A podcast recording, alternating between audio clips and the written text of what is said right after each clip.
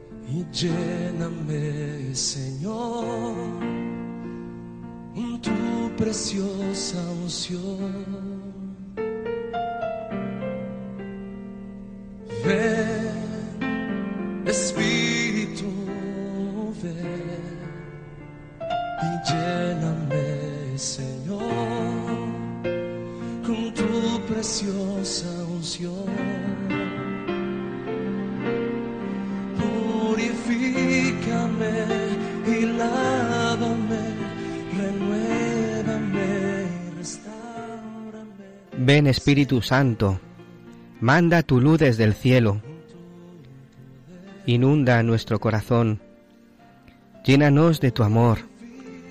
Necesitamos tu gracia, necesitamos tu ayuda. Solo tú puedes hacer obras grandes en cada uno de nosotros. Solo tú puedes sanar las heridas de nuestro corazón. Te pedimos que nos concedas la gracia de saber perdonar, de perdonarnos los unos a los otros. Quita los resentimientos de nuestras vidas y devuélvenos la felicidad. Es tan grande estar con nosotros, que estás con nosotros. No nos dejes solo, Jesús. Derrama tu gracia, tu espíritu sobre estos corazones de piedra.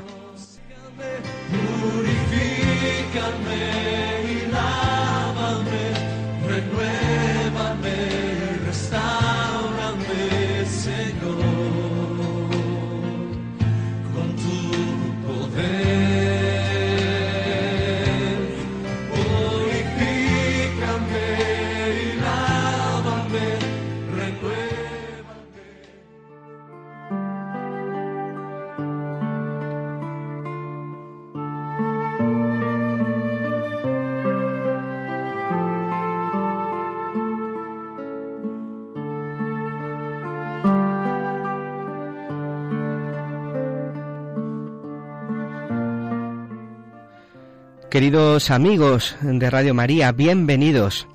Hemos comenzado el programa invocando al Espíritu Santo para que descienda en nuestros corazones y nos llene del amor de Dios. En esta hora de programa dedicado a la figura y a la espiritualidad del Padre Pío. Os habla el Padre Isaac Parra desde el Padre Pío en el umbral del paraíso, desde aquí, desde los estudios de Madrid.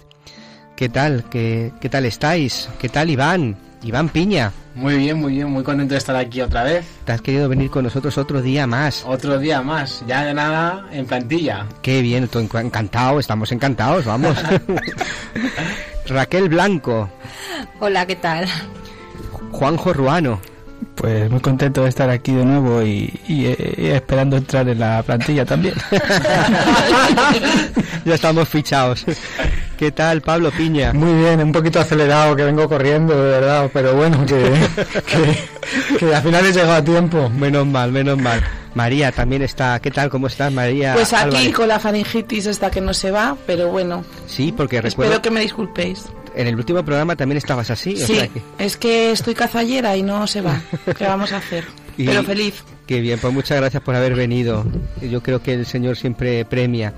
¿Qué tal estás, Javier? Javier eh, Alonso, desde lo- el control.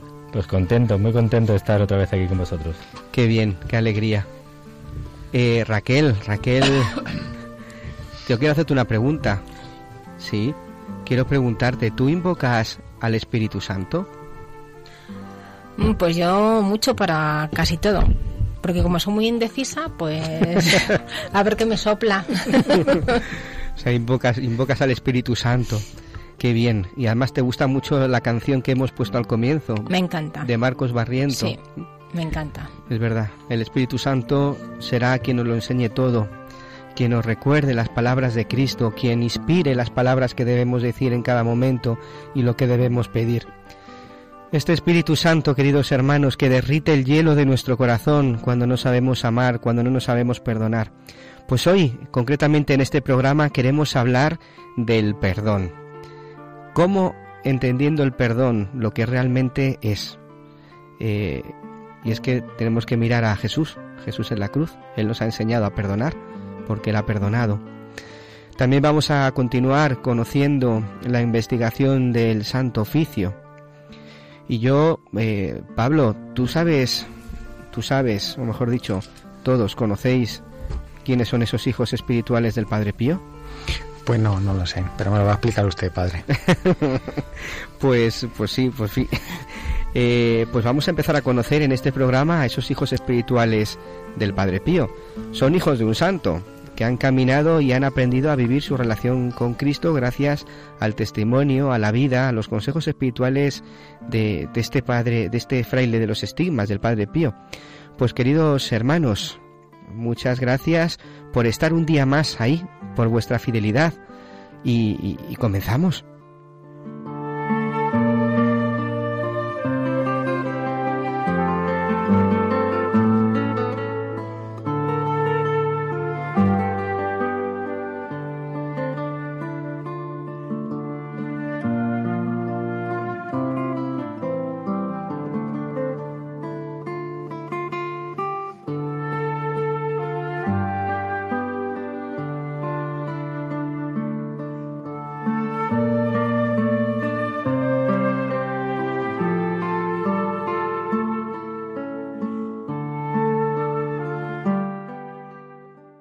En el último programa comenzábamos la investigación por parte de la Santa Sede, cuando todo comienza en mayo de 1921.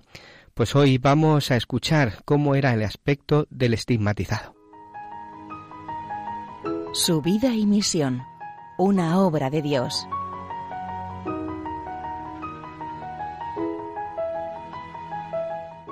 Al entrar en el convento, a Monseñor Rossi le habría agradado antes que a nadie verle a él, al Padre Pío. Por ello, una vez llegado ante el indagado, lo observa con atención y apunta los rasgos esenciales de su fisonomía. Esto es lo que escribe. El padre Pío tiene un colorido pálido, aunque no diría que excesivamente pálido. Un aspecto enfermizo, sufriente, aunque no mucho. Un andar caído, aunque diría mejor un modo de andar lento e incierto. La actitud de la persona modesta y compungida, aunque mejor compuesta. Después, el visitador anota en su información algún aspecto de carácter. La frente alta y serena, la mirada viva, dulce y a veces vagante, aunque a veces también vibrante. La expresión del rostro, que es de bondad y de sinceridad, inspira simpatía, es verdad. Es verdad, escribe Monseñor Rossi manifestando su agrado por el carácter del Padre Pío. El arisco capuchino se le presenta como bueno, sincero, incluso simpático, un dato completamente inesperado. Entonces debe comenzar el interrogatorio. Como se desprende de su información, Monseñor Rossi no entra enseguida en el nudo de su investigación. Sin embargo, tiene la posibilidad de rectificar casi enseguida una habladuría. Se dice que el fraile estigmatizado no recibe alimento. Monseñor Rossi indaga y anota. Para decir la verdad, se ha presentado al Padre Pío como un hombre que vive del aire. Quizá hay un poco de exageración. Mucho no come, no. Y en los tiempos de mayor afluencia de peregrinos sorprende que pueda mantenerse tantas horas en el confesionario sin un sustento conveniente. De hecho, no toma nada por la mañana. La comida ciertamente no es opípara. Se alimenta muy poco en la cena. Un chocolate, algunas veces ni siquiera esta, reduciendo así a una todas las comidas del día. Pero todos dicen que comer, come. Monseñor Rossi saca las conclusiones de estas observaciones y desmiente que el Padre Pío carezca totalmente de alimentación. Como se ve, la alimentación no es abundante, pero no me parece que estemos en un punto en que podamos convertir al Padre Pío también en un fenómeno en este aspecto. El Padre Pío, por tanto, se alimenta de modo insuficiente con respecto a la mole de trabajo que desarrolla, pero al menos hasta 1921 no es exacto afirmar que no se alimenta en absoluto.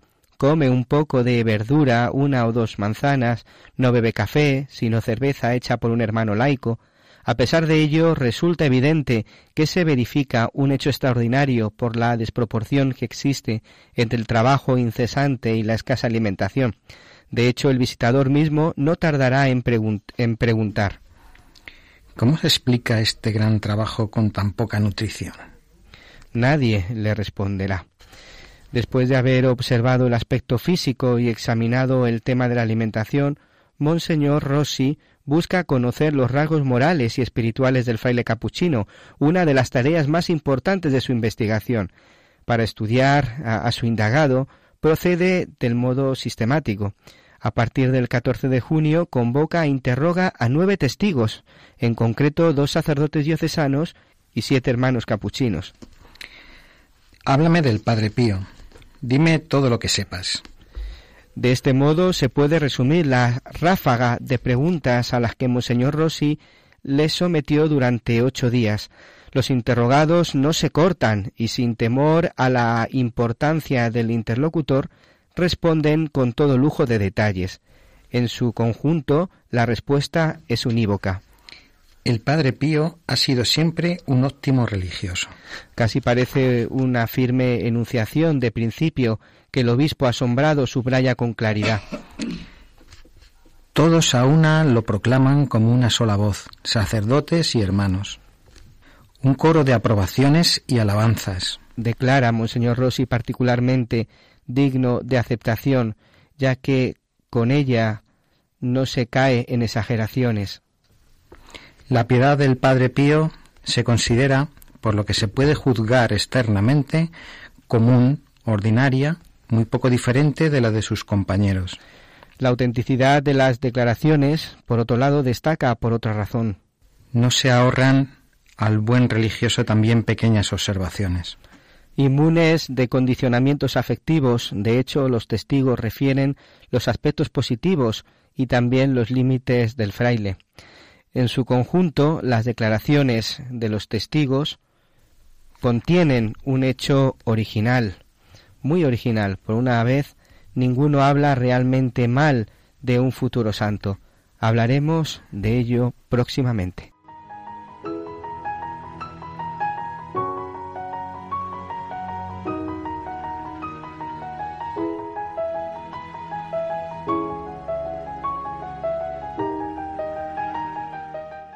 Muchas gracias, Francesco Castelli, por este estudio eh, que has hecho en el Santo Oficio.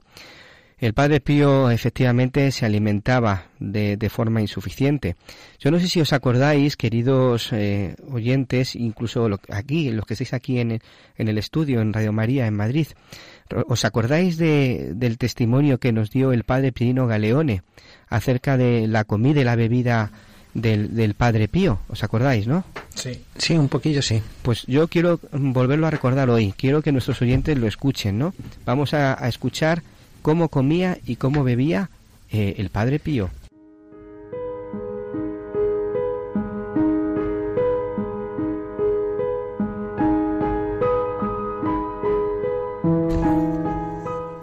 Comía poquito.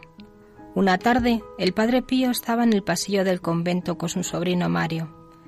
Este tenía a su alrededor a sus hijitos que el padre miraba tiernamente. Señalando con el dedo a uno de ellos, bromeando el padre Pío, lo acusaba. Tío, este es un comilón. ¿Por qué? preguntó el padre.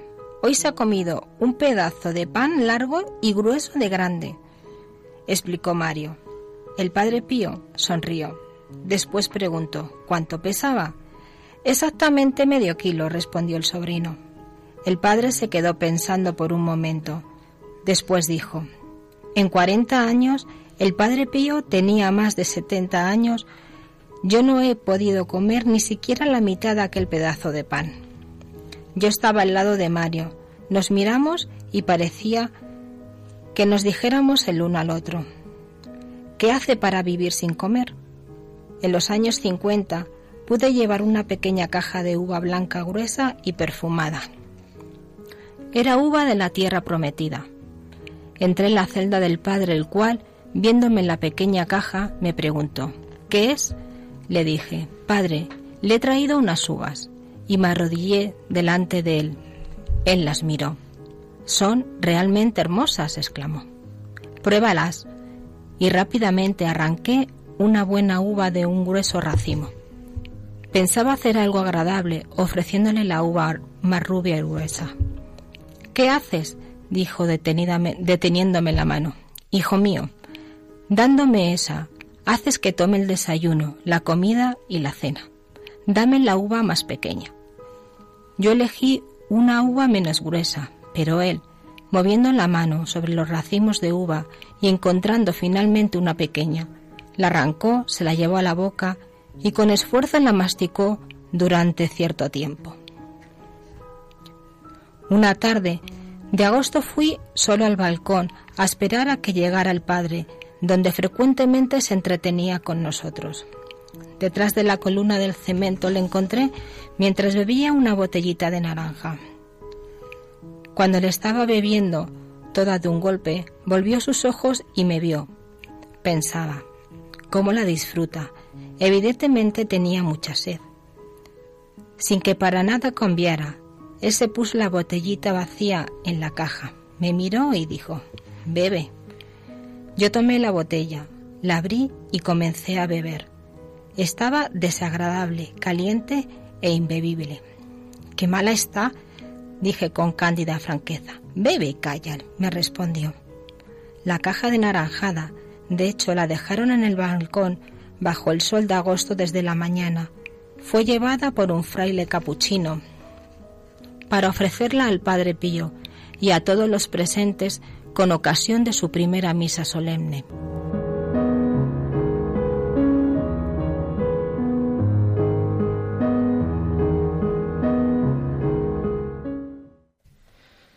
Qué bonito.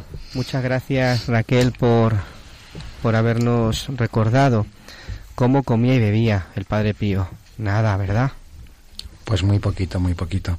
Pero fijaos, yo creo que, que en todo esto son señales de su santidad, sin duda, porque el comer poco o, o un líquido caliente, como, como nos describe Padre Pierino, pues eh, en el fondo lo que nos demuestra es la humildad que había detrás de él, ¿no? la penitencia, eh, el ayuno, eh, la generosidad, eh, lo que comenta de la uva, ¿no? Esa es muy, muy grande, ¿no? Quiero otra más pequeña. Todo esto, de cada, detrás de cada gesto, como nos viene enseñando Padre Pierino, pues Padre Pío nos demuestra que, que todas estas virtudes, pues simplemente en el comer y en el beber, pues se hacen latentes.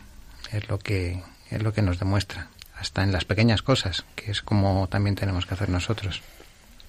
A mí me recordaba alguna carta que hemos leído alguna vez, ¿no? Que él decía que los, los actos más normales, como comer, beber, pues se le hacían muy cuesta arriba y que si los hacía era por amor a Jesús. Y efectivamente en estas anécdotas que nos cuenta Padre Perino, pues es como realmente era, ¿no? Porque como lo veían desde fuera los que estaban con él, me ha llamado mucho la atención lo de la naranjada, me estaba sorprendiendo que bebía con como con ansia y qué, mm, qué delicia que se tengo. Y, me, y estaba pensando qué raro no no me lo imagino el padre Pío ahí en plan claro y es que era uf, asquerosa de beber. Qué fuerte. Sí, yo estoy de acuerdo con María. En la carta, yo hace tiempo atrás, en uno de los programas, leímos una carta sobre ello en la que decía que el comer y el beber le parecía un sufrimiento insoportable, ¿no? Sí. Creo que era una, una carta al padre Benedicto. en el que bueno resultaba en su momento pues muy difícil de entender, ¿no? Eh, escuchando estas anécdotas por parte de alguien que, que convivió con él tanto tiempo y viéndolo, él eh, me parece totalmente increíble que comiera tan poco y que aguantara tanto, porque su sufrimiento era no era un sufrimiento solo del alma, sino si era un sufrimiento del cuerpo y más cuando a través de sus estigmas pues eh, iba perdiendo sangre, ¿no? Y él pues pues fíjate, es curioso, se tomó una naranjada de, de, un trago y era porque estaba mala y era porque se la llevó alguien eh, allí para celebrar una misa, ¿no? Entonces, me parece un, algo tan tan de santo y tan de gran persona que, que bueno, que muchas veces en, en el conocimiento de, que tenemos de, uno mismo es muy difícil de, de entender. Pues eh, vamos a continuar. Yo quisiera meterme en el tema principal del programa que hemos anunciado en el, en el comienzo, ¿no? Vamos a tratar del perdón. Fijaros que qué tema pues tan difícil muchas veces, pero que fácil es, ¿no? Este perdón que es eh, un acto humano, humano de verdad. Entonces yo quiero que nos ilumine Padre Pío, que Padre Pío nos, nos dé esa luz para, para poder eh, hablar del perdón, del sacramento del perdón y, y, que nos ilumine con sus cartas. Sí, algún oyente nos ha, nos ha consultado, bueno, nos ha pedido que se hablara en el programa del perdón que Jesús nos ofrece y uh -huh. cómo una vez pues Él nos ha perdonado en la confesión, pues esos pecados quedan olvidados por su parte, ¿no? Y cómo nos cuesta a todos y cómo nos pasa a todos, pues que nos vienen una y otra vez, ¿no? Y Padre Pío, pues de forma muy concreta, tiene algunos fragmentos de cartas en los que habla de esto. Efectivamente, ¿no? Lo que se nos pide es eh, muchas veces eh, no volver, ¿no? No volver sobre la ofensa que ya ha sido perdonada, ¿no? Porque el Señor cuando perdona, perdona de verdad. Y yo, pues después de escuchar tus fragmentos, María, que nos traes para el día de hoy, eh, sí me gustaría hablar de lo que es el perdón, el perdón de verdad, ¿no? El perdón humano. Vamos eh, a escuchar esos, esos fragmentos.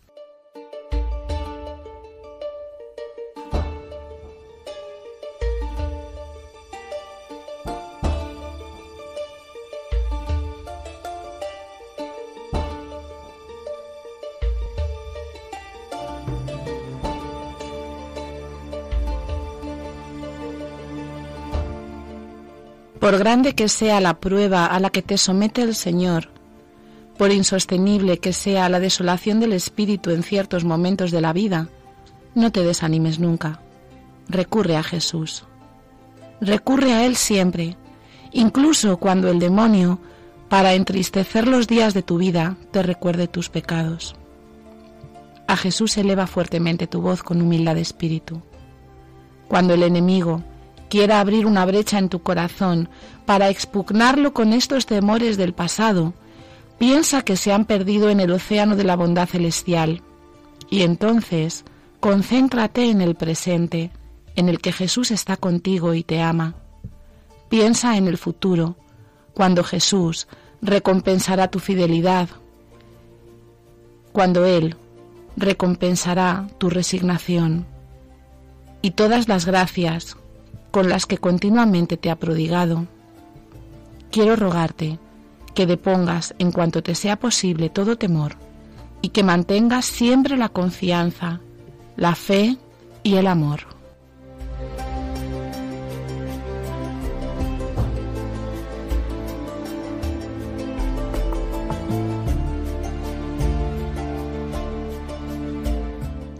Efectivamente, efectivamente. Yo aquí quisiera que tratemos entre todos dos temas. El primero, eh, el perdón de Dios hacia, hacia nosotros, ¿no? Cómo el Señor nos perdona y cómo nosotros perdonamos a los demás. Porque efectivamente es lo que ya hemos meditado muchas veces, cómo Dios nos perdona a cada uno de nosotros en la cruz. Cómo, cómo Dios eh, nos da, nos transmite su perdón, su abrazo, su misericordia. Y muchas veces lo hemos dicho, ¿no? Pero ¿cómo nosotros perdonamos al otro? Porque en nuestro corazón muchas veces hay rencores, hay resentimientos que nos hacen sufrir realmente y que hacen que veamos a las otras personas de una forma totalmente distinta. Y si miramos cómo Jesús nos mira a cada uno de nosotros, nos mira con compasión, no nos mira como merece nuestros pecados, sino que nos mira con misericordia, nos mira con, con, el abrazo, ¿no? Y yo quiero que, que toquemos eh, estas dos cosas, ¿no? El perdón nuestro hacia los demás y el perdón de Dios hacia nosotros. A mí concretamente, pues eso, ¿no? El, el perdón. El perdón es el acto humano más grande de todo el universo, de toda la humanidad. Es un acto libre. Yo te perdono te perdono a ti, ¿no? Y no quiero volver a traer a mi mente aquello que ha sucedido, ¿no? Porque muchas veces decimos esto de yo perdono pero no olvido. Pues hombre, eh, en parte, no sé qué pensáis vosotros, pero en cierta parte lleva razón, porque la ofensa está y eso no se va a olvidar nunca. Si lo que se trata no es no olvidarlo, sino que no vuelva a tener ese sentimiento en mí. No sé si me, me, entendéis, ¿no? Eh, ese perdón es eso, es no volver a traer a uno la ofensa, no ser vengativo con el otro, quitarlo del corazón y tratar a la otra persona como pues como Jesús nos ha tratado a nosotros, ¿no? Mirarlo con los ojos de Dios. Hombre, es que el perdón, eh, hablo del humano, de nosotros hacia el prójimo. Eh, a ver, la ofensa nos deja una herida. Y si tú perdonas, eso no te exime de sufrir por la herida que te han dejado, ¿no?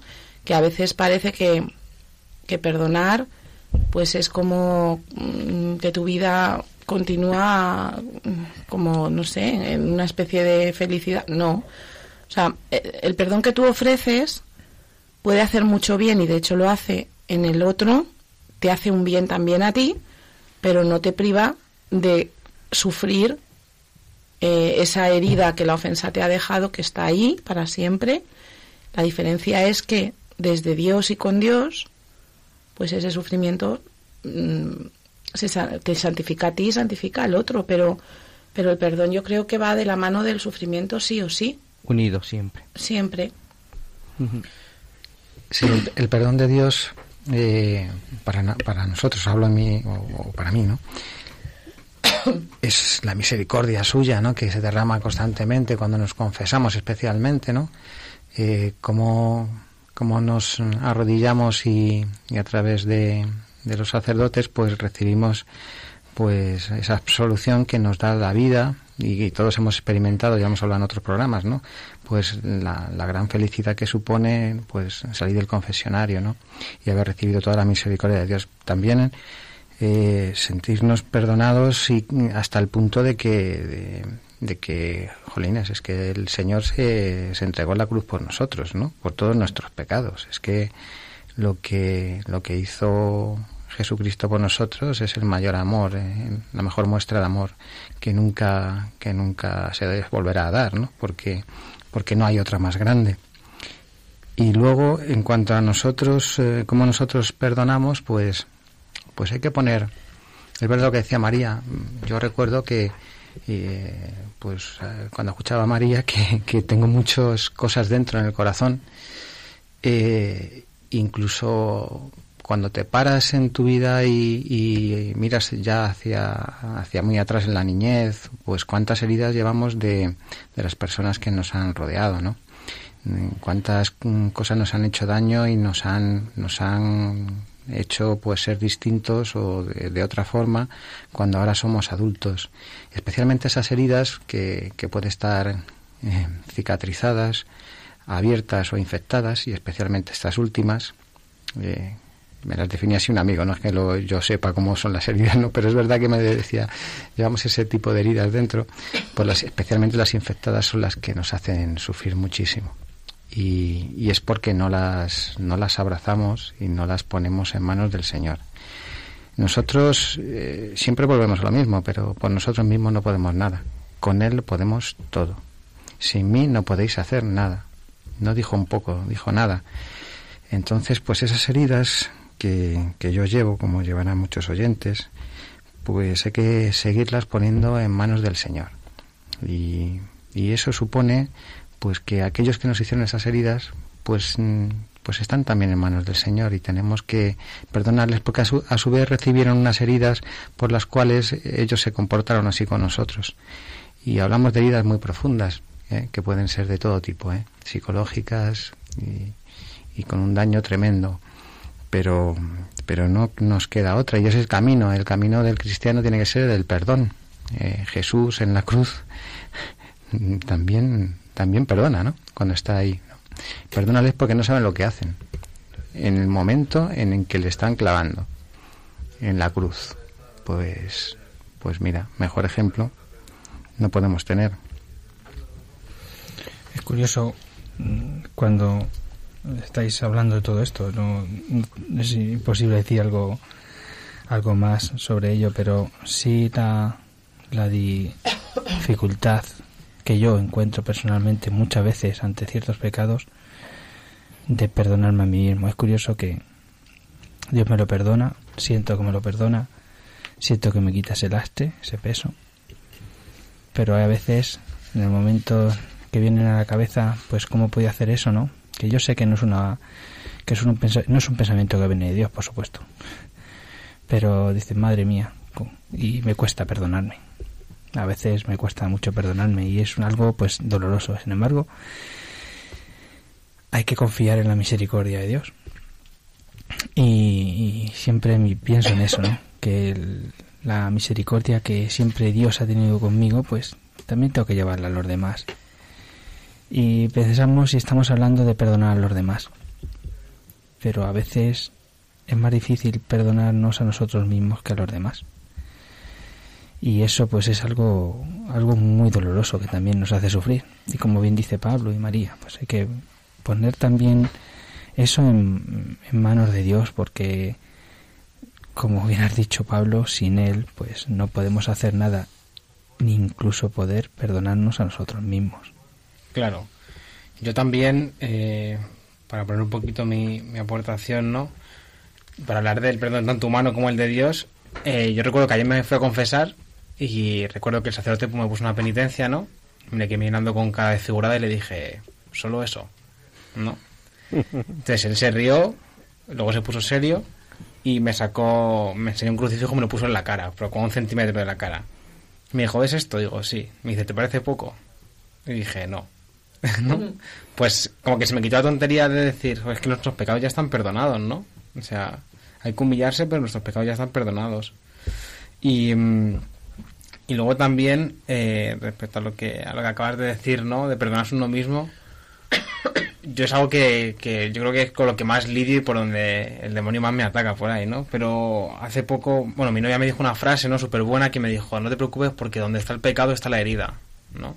Entonces también como que me, me relajó mucho, ¿no? Y que al Señor no le pilla, no le pilla nada, nada por sorpresa, sino que si él ya lo sabe, ¿no? Él es, pasado, presente y futuro, con lo cual a mí eso sí que me libera bastante. Y, y respecto a, a cómo perdonamos, yo creo que tenemos, siendo lo que decía María, creo que tenemos nosotros como, como seres humanos un- una idea de perdón bastante equivocada. Te digo, por ejemplo, mi generación, ¿no? Que a lo mejor es un poco más joven. Porque pensamos que es perdonar y el perdón lo incluye en que ya está, no ha pasado nada, todo perfecto, todo bien, todo correcto, ¿no? Y, muchas veces no es así, ¿no? El otro día, simplemente hablando entre amigos, dijimos, bueno, claro, pero el perdón implica, no sé quién lo dijo, uno- un amigo dijo, bueno, el perdón implica perdonar y seguir como si nada, ¿no? Y muchas veces, pues sí, pero también hay que ser cauto y, y otras tantas no. O sea, hay veces que te hacen heridas tan profundas o con tanto dolor que tú perdonas eso, ¿no? Lo perdonas aunque te cueste, gracias a, sobre todo a la oración por esa persona y dándote cuenta de que lo ha hecho esa persona, pero que podrías haberlo hecho tú porque los dos sois imperfectos, ¿no? Pero, pero luego también en el perdón también incluye el no ponerte en situación para que vuelva a pasar muchas situaciones, o sea, en, muchas, en muchos casos, ¿no? Porque no es, mm, bueno, me han disparado, pues voy al día siguiente al mismo sitio para que me dispare otra vez. A lo mejor lo que tienes que hacer es no ir a ese sitio. Y eso no implica que no lo hayas perdonado, sino que simplemente tienes que cuidarte a ti, tienes que, que, que- que cuidar pues tu- tus heridas y, y donde te han hecho daño, pues pues muchas veces no puede volver a ser como antes. Pero eso no implica que no haya un perdón, eso no implica que no haya una reconciliación, sino que ese, e- esa herida y, y ese perdón tiene unas consecuencias. A lo mejor para poder perdonar tienes que alejarte, también en muchas, muchas veces, ¿no? O sea que... Se me viene a la mente, por ejemplo, el caso de una operación. Es decir, eh, a nadie le gusta operarse, pero cuando entras en el quirófano y, te hacen daño, eh, no, no entras al quirófano para que te hagan daño y para vivir esa herida y fijarse y centrarte en esa herida, sino pasas, eh, estás pasando una fase para curarte, ¿no? Y, y es lo que tenemos que poner. El Padre Pío, cuando leía a María la carta, también decía, incidía mucho en no te desanimes, porque en todo esto, al final, lo que decía Juanjo también, ¿no? Mm, Podemos entrar en mucho en desánimo y, y no centrarnos que, que bueno, que, que nuestros, que, Dios ha muerto por nosotros y por, nuestros pecados, que, también el Padre Pío nos decía en la carta, piensa en el futuro, cuando dice piensa en el futuro, piensa en la resurrección, que es realmente eh, nuestro objetivo, ¿no? Llegar eh, seremos eh, seremos salvos y, y- y resucitaremos el último día. Y confianza fe y amor es lo que nos dice también Padre Pío. Con, con cuatro palabras eh, estamos mm, estamos desmoronando cualquier desánimo y, y estamos eh, sabiendo cómo actuar en cada en este momento del perdón no cuando cuando nos toca perdonar o cuando nos toca pedir perdón. Yo es que estoy pensando que, que Cristo, o sea, el perdón que Cristo nos, nos ha dado en la cruz, o sea, efectivamente ha sido al precio de su sangre. El perdón mm, duele, duele perdonar. Y, cuando eh, hablamos del corazón de Cristo, que es un corazón herido por nuestras ofensas, si es que Él nos perdona todo, pero eso no quiere decir que esos pecados en su corazón no le duelan. Entonces, a nosotros, efectivamente, nos pasa igual. Cuando la gente dice, perdono pero no olvido, en esa frase hay un deseo de venganza implícito. O sea, el cristiano no puede nunca decir perdono pero no olvido como el mundo lo dice, porque el que dice eso está diciendo perdono, pero ojo que cuando te pille verás. claro La diferencia es que el cristiano perdona, no olvida porque sufre eso que le han hecho, pero gracias a la, a la misericordia de Dios, a la gracia de Dios, puede el- eh, es eliminar de sí ese deseo de venganza. Yo creo que es donde está la diferencia, pero Eso es el el perdón. perdón, claro, pero el perdón no es, pues lo que decía Iván, te perdono, venga, y, y ya somos felices para siempre. Pues no, te perdono, pero me has destrozado y yo llevaré eso siempre y lo voy a sufrir, pero lo voy a sufrir por el Señor, gracias a su misericordia, y lo voy a ofrecer, y lo voy a ofrecer por la persona que me ha hecho daño. No me voy a vengar de ella, le voy a hacer el bien, etcétera, pero, pero, pero es que sufrirás, igual que el corazón de Cristo sufre. Claro, porque eh, cuando uno perdona no está justificando el mal que ha, que ha Que ha hecho el otro. recibido, claro. Eh, tam- y tampoco es quitar la importancia que tiene, sino tiene su importancia. Lo único que yo voy a mirar ahora con una mirada sobrenatural, una mirada humana, una mirada divina, la mirada de Cristo, ¿no? Cristo, pues como miro, Padre, perdónalos porque no saben lo que hacen. O sea, perdono, es decir, eh, Cristo tampoco iba a ser vengativo, ¿no? Pero que tenemos que aprender a mirar como miró él, Claro. Claro. con esa mirada. y hacer el bien al co- a los que te hacen el mal.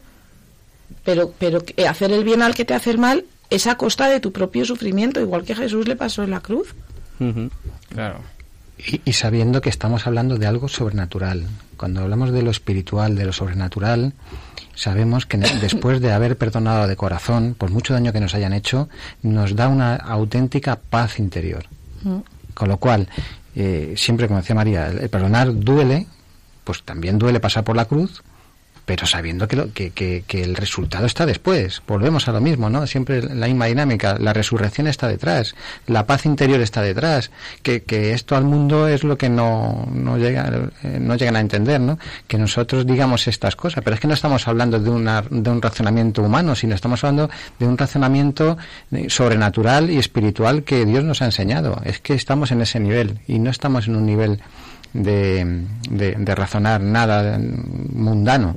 Con lo cual, eh, esto es lo que realmente hay que ejercitarse en ello, y, y hablo desde mm, primera persona, porque, pues bueno, al principio cuando empiezas a caminar como cristiano no entiendes nada o no entiendes mucho, pero empiezas a sentirlo y empiezas a darte cuenta de que esto es así, por mucho que, que, que nos queramos negar. eh, nuestra humanidad nos lleva a otras cosas, pero es que es la única forma.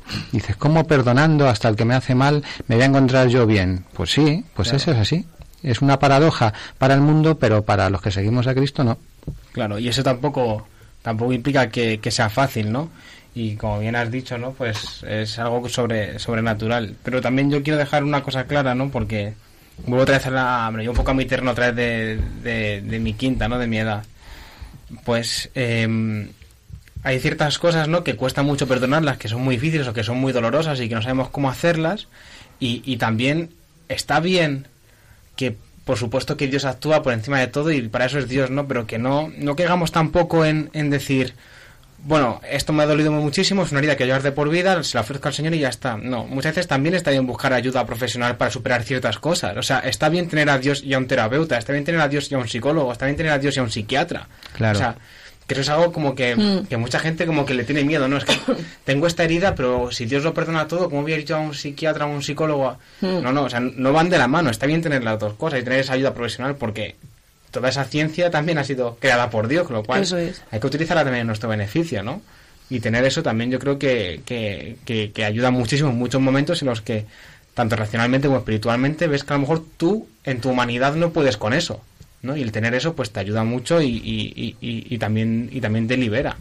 Yo creo que es importante buscar ese, psiquiatra cristiano o sí. ese psicólogo Sí. cristiano, claro, que te sepa enfocar terapéuticamente, pero desde nuestra fe, porque Claro. te puedes meter en un berenjenal si no. Justo, justo. Sí.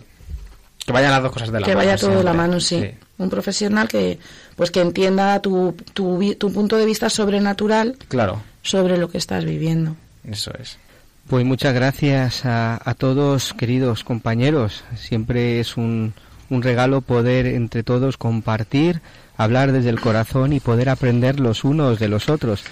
Pues ahora me gustaría hacer una, una parada de meditación para, para conocer y, y para, para meditar aquello que hemos escuchado en, en este momento.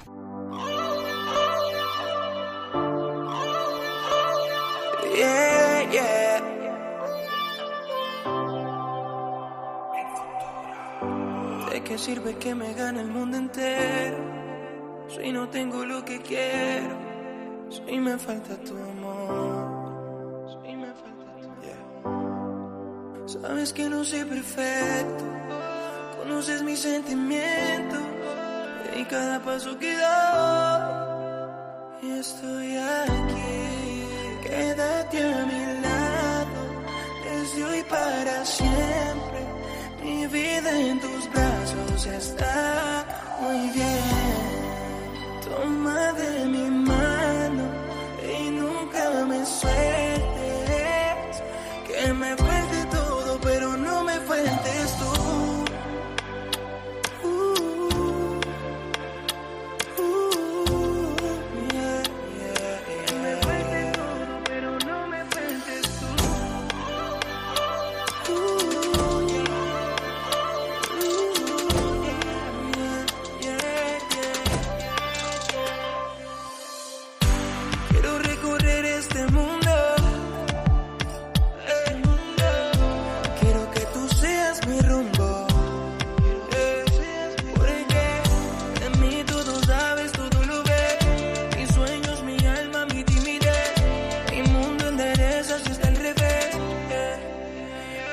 Dicen que ya no hablamos, que de la mano ya no caminamos. En fin, todos dicen que no te amo y no saben que se equivocan, que mienten y eso es lo que más me choca.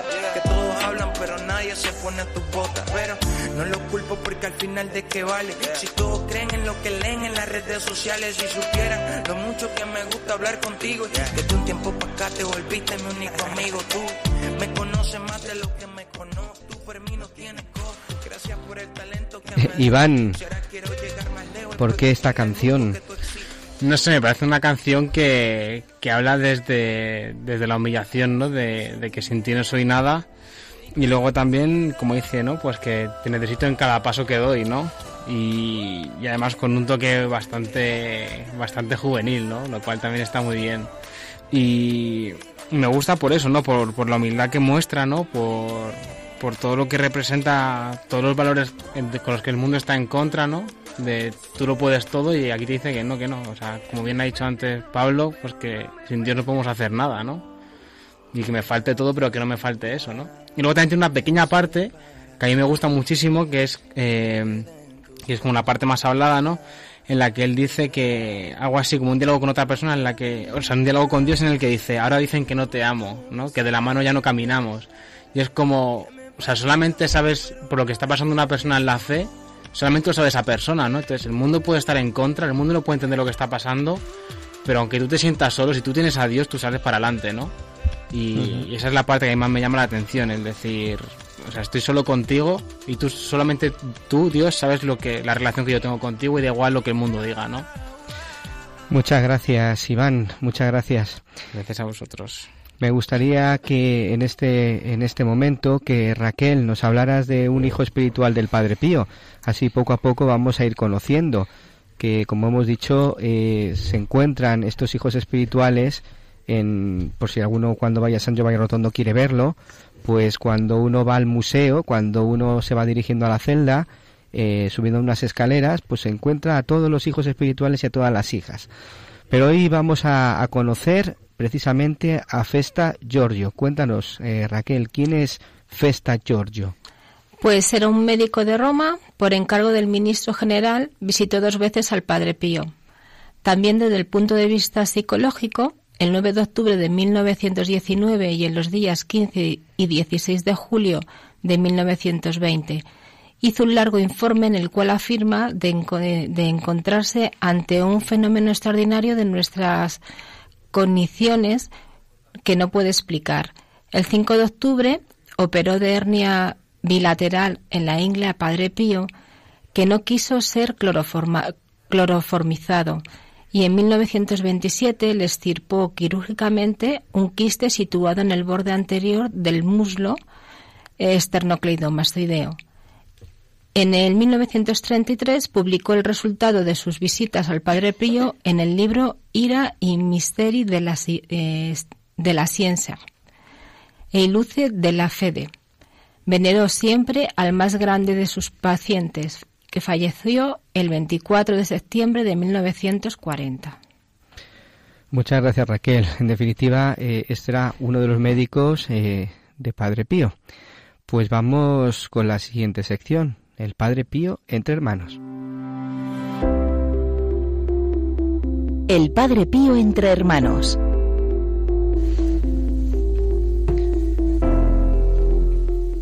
Juanjo, ¿quién Sí, nos padre. traes, ¿a quién nos traes hoy? Hombre, pues a nuestro querido, de nuevo, nuestro querido padre Pierino Galeone, que fíjate, hemos hablado antes de anécdotas suyas referente a la comida y la bebida, acabamos de hablar de, de un médico y voy a contar una anécdota del padre Pío y el médico. A ver, ¿cómo es? Un día vi a un hombre que lloraba. Me acerqué y le pregunté, ¿por qué lloras? Es la séptima vez que el padre, regañándome, me expulsa. No puedo más. Me quiero morir. Un motivo debe haber, dije rápidamente. Soy médico, aclaró. Desde mi primera confesión el padre Pío me expulsó porque no solo cometía actos impuros, sino que también no podía ni siquiera prometer de no cometerlos más. Era más fuerte que yo. Enloquecía. Quería morir. Habría querido irme, pero no lo conseguía, y ahora, lejos de él, estoy mal. Si estoy cercano a él, me aleja. Quiero morir. No quiero seguir viviendo. Escúcheme, doctor, no desespere, respondí. Ahora, cuando vaya con el padre, le hablaré de esto. Mientras tanto, oremos. El médico me detuvo. No, escucha. La última vez que me presenté al padre en confesión, me dio la solución. Pero me dijo, amigo mío, esta vez te doy la solución, a cambio de que dentro de quince días, cuando regreses a confesarte, no hayas cometido de nuevo ningún pecado malo. De lo contrario, no vengas más conmigo. Feliz de que el padre Pío finalmente estaba por darme la solución, acepté la propuesta. Tuve la solución. Pero después de algunos días pequé de nuevo. En casa yo no podía estar. Aquí tiemblo con el simple hecho de pensar en presentarme delante del padre. He intentado a escondidas entrar en el convento con los otros, pero apenas me vio, sin que yo le dijera nada, me expulsó duramente, quedando la gente desconcertada. Alguno es verdad, se ha puesto de mi parte. Yo, por vergüenza, no he explicado a ninguno mi situación, dejando así, lamentablemente, que se interpretara mal el modo de actuar del Padre Pío. Mientras tanto, me sentía aplastado por una doble vergüenza, la fealdad del pecado y la de haber sido expulsado públicamente. Además, he quedado convencido de que el Padre de verdad vivía a Cristo. De hecho, sin decirle nada, me ha leído el corazón y ha mantenido el pacto expulsándome. Quería verificar si de verdad era un hombre de Dios. Ahora siento que me muero. He tenido prueba de que es un santo, que mantiene su palabra y que no me queda nada por hacer, sino desaparecer. Yo no quiero irme, quiero morir. Después de haberlo escuchado atentamente, dije, de acuerdo. Ahora deja que me marche. Fui con el Padre Pío y le dije todo. Él me dijo, oremos mucho a la Virgen. En esa tarde me fui. Después de algunas semanas regresé a San Giovanni Rotondo y vi a aquel médico, aquella vez desesperado, pero ahora tan sonriente y feliz, venía hacia mí y con los brazos abiertos para abrazarme. Muchas gracias, Juanjo. Qué bonito, qué, qué, importante es, no sé, queridos oyentes, lo que hemos escuchado, el propósito de enmienda en la confesión. Para poder recibir ese abrazo de Dios y la misericordia de verdad es necesario el propósito de enmienda, es decir, odiar el pecado y no querer volver a cometerlo. María, eh, háblanos brevemente del, del, perdón de Asís. Ay, sí, pues mira, es, es que... que, no, nos han pedido, algunos oyentes han preguntado qué era esto del perdón de Asís. Pues el hermano Francisco eh, experimentó de forma tan intensa el perdón de Dios y se sentía tan, tan agradecido que rezaba y rezaba y rezaba pidiendo esa misma gracia ¿no? para todos los hombres. Y un día, estando en oración en la porciúncula, pues eh, tuvo una visión de Jesús y de la Virgen, ¿no? Y Jesús, pues en este, en esta visión le dijo, Francisco, pide lo que quieras para la salvación de los hombres. Y Francisco le pidió que todos los que fueran a aquella capilla con verdadero arrepentimiento y propósito de enmienda les fuera concedida una indulgencia plena de sus pecados. Y Jesús le dijo, bien, pídeselo al Papa. Entonces Francisco se lo pidió al Papa, Honorio III me parece que era, y, y el Papa se lo concedió. Y es muy bonito porque cuando consagraron la porciúncula a los obispos del lugar, ¿no? Con este fin, pues Francisco les, les, dijo ¿no? a los presentes, hermanos míos, yo quiero mandaros a todos al paraíso. Él sabía que, que, que nuestra santificación brota del perdón de Dios. Y, y, bueno, pues quien va a la porciúncula el 1 y 2 de agosto y hace todo lo que la Iglesia pide para obtener la indulgencia, pues obtiene indulgencia plenaria. Qué grande es el Señor y cuánto nos regala, ¿eh? Mm. Luego, así esto nos, nos hace ver que podemos ser santos. Queridos amigos, es que no podemos continuar. Queremos seguir y seguir y seguir hablando del Señor, hablando de la Virgen, de la Iglesia, del Padre Pío, pero eh, tenemos que acabar, se nos acaba el tiempo. Muchas gracias por haber estado aquí con nosotros. Muchas gracias, María. Gracias a vosotros, como siempre. María Álvarez. Gracias, Pablo Piña. Muchísimas gracias a vosotros y a todos los oyentes. Juanjo Ruano. Muchas gracias, padre. Un programa maravilloso. Precioso, sí. Gracias, Raquel Blanco. Muchas gracias. Iván, Iván Piña, gracias de nuevo por estar con nosotros. Muchas gracias a vosotros y hasta la próxima. Te esperamos, ¿eh? Aquí estaré. gracias, Javi, desde el control. Gracias a todos. Y vamos a, a, terminar ya rezando. Recordad que podéis escribirnos al correo electrónico padrepío.es para hacernos esas preguntas que queréis saber sobre la vida y la espiritualidad del Padre Pío y al igual que también podéis escribirnos para pedirnos eh, peticiones. Por cierto, eh, recordad, recordad que podéis entrar en la página de radiomaria.es y descargaros el podcast, el podcast de la pestaña podcast. Raquel, mm, ¿nos vas a decir también para el día de hoy ese pensamiento que nos va a acompañar? Sí, es aprended a odiar vuestros defectos, pero siempre con serenidad. Qué importante es. Qué importante la palabra serenidad. Gracias Raquel y gracias al Padre Pío por sus perlas. Pues vamos a acabar rezando. Vamos a encomendar eh, especialmente Juanjo, ¿a quién vamos a, a, encomendar en esta oración? Pues a Yolanda Sánchez, a Marcos Villanueva, a Rosa Santos, a Teresa Marcos. Pues eh, también quiero saludar desde aquí eh, de una forma especial a Juan, Juan Eduardo de Guatemala, que siempre, siempre nos escribe y nos manda saludos con tanto cariño. Pues gracias de nuevo a todos, queridos amigos, gracias por acompañarnos en este día, en este programa El Padre Pío en el umbral del paraíso. Nos vemos el próximo día. Muchas gracias.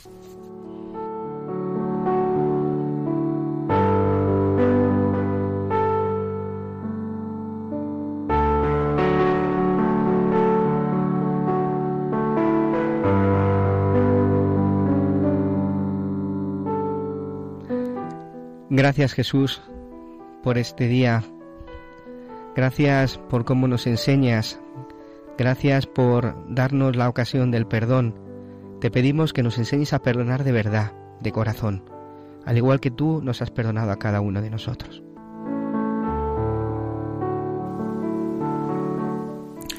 Oh Jesús, perdóname. Yo soy débil y frágil. Tú no rechazas un corazón contrito y humillado. Yo creo en ti. Aumenta mi fe. Soy pequeño y frágil. Mi voluntad no logra decidir lo que tú quieres de mí. Oh Jesús, hazme resucitar en ti. Devuelve sobre mis labios la sonrisa. Ilumina mis ojos en el futuro gozoso junto a ti y con mis hermanos. Espíritu Santo Dios, infunde en mi espíritu tu amor. Padre Celestial, vuelve a mirarme como hijo tuyo. Virgen Santa, yo quiero estar contigo, quiero caminar contigo. Tómame de la mano. Padre Pío, tú me has engendrado, ayúdame a crecer contra mi voluntad, que no quiere crecer. Ángel custodio, pide conmigo perdón al Señor, para que Él me vuelva a abrazar en su corazón y me vuelva a dar la alegría de ser de veras un buen siervo del sufrimiento. El Señor esté con vosotros. Y con tu espíritu. Y la bendición de Dios Todopoderoso, Padre, Hijo y Espíritu Santo, descienda sobre vosotros y os acompañe siempre. Amén. Amén.